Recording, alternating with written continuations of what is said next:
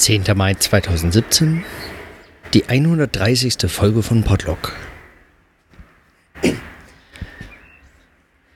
Heute ist die Aufnahme tatsächlich spektakulär, zumindest für mich, weil die, der Ort der Aufnahme ist sicherlich bislang der irgendwie ungewöhnlichste. Ich bin hier im Hotel, ähm, wo die, äh, wo, also in diesem Tagungshotel, in dem die Klausur das ähm, Forum Internationale Wissenschaft stattfindet. Und, äh, und wir haben heute schon den ganzen Tag über gearbeitet, zu Themen äh, miteinander diskutiert und äh, gesprochen und, ähm, und über Pläne und Projektideen beratschlagt und uns äh, ähm, sehr, ich würde sagen, konstruktiv tatsächlich ähm, äh, auseinandergesetzt. Was bei einem so großen Institut eigentlich schon eine erstaunliche Sache ist, dass, dass ähm, eben dass man irgendwie äh, einen Modus findet, in dem man tatsächlich gemeinsam miteinander im Gespräch sein kann und, äh, und konstruktiv zu etwas kommt.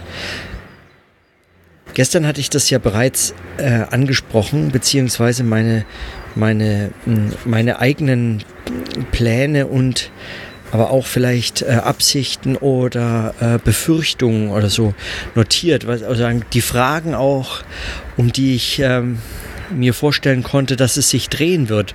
Und tatsächlich die Frage nach der, nach der erkenntnistheoretischen Position, die kam heute direkt gleich eigentlich ganz am Anfang auf implizit.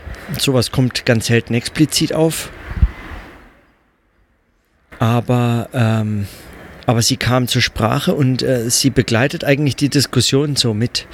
Es geht schon ähm, im ersten Block um die Frage, inwiefern so Systemtheorie, funktionale Differenzierung eigentlich diese zentralen Fragen sein können, die an so einem Institut verhandelt wird. Und und gut, und die Diskussion, ich, ich will gar nicht auf äh, die Details eingehen, weil die mich jetzt für meinen Podlog gar nicht interessieren, aber ähm, aber die Diskussion zeigt zunächst mindestens, dass es ähm, Fragen sind und Probleme, an denen man gemeinsam Diskussionsmaterial findet und Gelegenheit und auch einen, einen Modus eben, mit dem man äh, arbeiten kann, äh, wie man darüber sprechen kann. So, das ist äh, das eine. Das andere ist die Frage nach der nach der erkenntnistheoretischen Position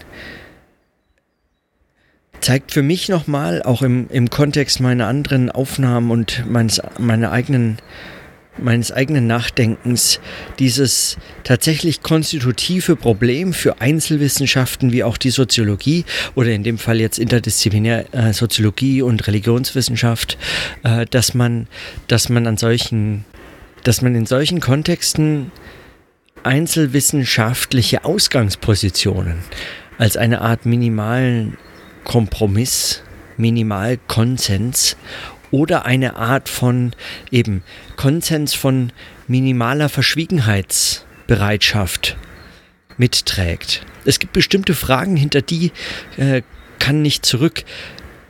Und mit Fragen meine ich in dem Fall eigentlich eher Antworten. Also es gibt Fragen, die äh, am besten nicht gestellt werden oder die unklar bleiben müssen, um als integral zu funktionieren für, äh, für, für dann auch einen Austausch, der immer hinreichend unklar bleibt in gewisser Hinsicht, ähm, um nicht zu gefährden, dass man äh, herausfindet, an bestimmten Stellen vielleicht dann doch inkommensurable ähm, ähm, äh, äh, äh, Differenzen zu entdecken. Oder sowas. In diese Richtung zumindest. Und die zentralen Begriffe, um die es äh, in so einem Forschungskontext äh, geht, sind dann auch, sind dann auch diese, würde ich sagen, fast schon die Art von Wurzeln solcher äh, solcher äh, ähm, solcher Verschwiegenheitsagreements. Das ist extrem spannend zu beobachten. Darüber hinaus ist natürlich äh, die, äh, die Idee schon eine, also wenn man darauf angesprochen wird oder jemanden jetzt darauf anspräche, wäre die Idee schon, klar, wir können über alles reden. Nein, es gibt nichts, was wir verschweigen. Ähm, oder was wir, was wir gar nicht so genau befragen, aber es gibt sie doch, also auch gerade auf Ebene der erkenntnistheoretischen Grundlagen. Ähm, würde ich, also ist meine Vermutung, ja. Äh, es ist eigentlich auch nicht, also so explizit wird es eben nicht äh, diskutiert. Finde ich gut. Also ich, ähm, ich, ich glaube auch nicht, dass es äh, zwingend funktionieren würde, wenn man sich immer darüber nur verständigen würde. Ein solches Institut könnte gar nicht so funktionieren. Ähm, man, es lebt auch der Austausch davon, dass eben aufgrund von bestimmten Unschärfen bestimmte andere Fragen erst möglich werden, die möglicherweise, wenn man so ein reduktionistisches, also erst Erkenntnistheorie, dann gegenständliche ähm, Beschreibung, dann Theorie.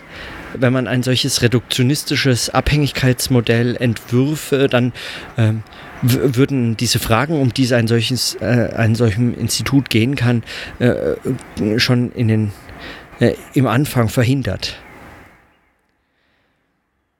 Die Frage ist ja letztlich eigentlich vor allem die, wie dann erkenntnistheoretische Fragen wieder eingebracht werden können. Also wie, wie sozusagen aus diesen nachgeordneten Fragen, die angeblich eben oder eben nicht vorgeordneten erkenntnistheoretischen Grundlagen befragt werden können, ohne dass man Gefahr läuft, sich alles abzugraben eigentlich.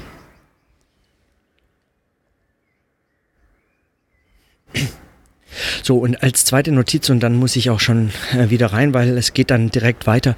Als zweite Notiz nur ganz kurz. Äh, es gibt, äh, gab unter anderem diese spannende Idee, dass man sowas wie so eine globale äh, äh, Globalgeschichte äh, weltgesellschaftlicher Semantiken und Begriffe auf in einem Riesenprojekt anlegt und befragt und es liegt sofort eigentlich auf der Hand, dass man dafür nicht klassische äh, Projektmittelgeber ähm, äh, befragt, wie DFG oder so, äh, oder, ein, äh, oder sonstige ähm, äh, äh, Förderprogramme bemüht, sondern dass man sich an Google wendet. Ein solches Projekt ist letztlich gar nicht mit äh, 1, 2, 3, 4 Millionen Euro oder so äh, zu, ähm, äh, zu stemmen.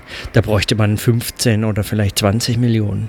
Und wer kann das zahlen? Das kann Google zahlen und die haben ein Interesse daran. Also, wenn möglich wäre,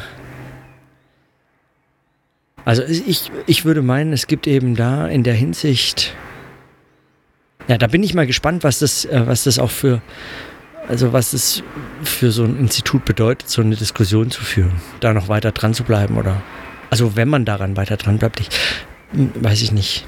Die Idee fand ich erstmal spannend, weil so ein bisschen schräg und alles übersteigend, äh, fast sprengend, was bislang in solchen Instituten, in so kleineren Instituten, so klein ist es nicht, aber in so äh, dann doch letztlich kleineren Instituten äh, gedacht wird so.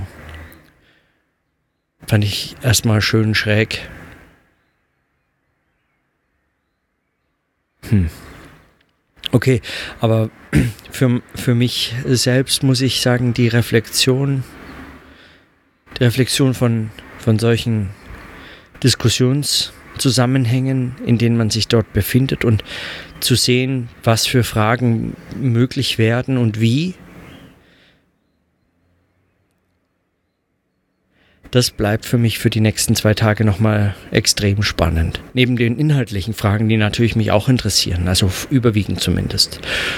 Ähm, was ja auch einer der Gründe ist, warum ich an diesem Institut äh, sein wollte, als äh, Visiting Fellow jetzt auch bin und ähm, ja.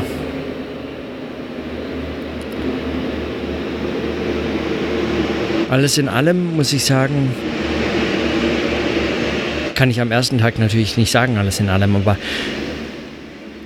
bin ich äh, wirklich positiv überrascht eigentlich. Ich kannte das aus keinem institutionellen Kontext bislang, dass man ähm, schon so so konstruktiv und ergebnisoffen, aber zugleich eben jeder und jede mit ihren und seinen eigenen theoretischen, gegenständlichen, sonstigen Interessen und Bestrebungen sich in die Diskussion einbringt, aber trotzdem man den Eindruck hat, es bleibt, tritt nicht auf der Stelle, sondern es ist, äh, es ist zumindest ein, ein spannender Austausch. Da passiert was. Man weiß gar nicht, wohin es geht, aber man hat den Eindruck, also ich habe den Eindruck, da passiert was. Also zumindest, ja, bei mir selber, beim, wenn man darüber nachdenkt, passiert was. So. Gut, aber jetzt muss ich äh, die Aufnahme beenden, weil, äh, weil es geht weiter und das ist der letzte Teil und sonst äh, komme ich zu nichts. Äh, in diesem Sinne, dann etwas überhastet. Bis morgen.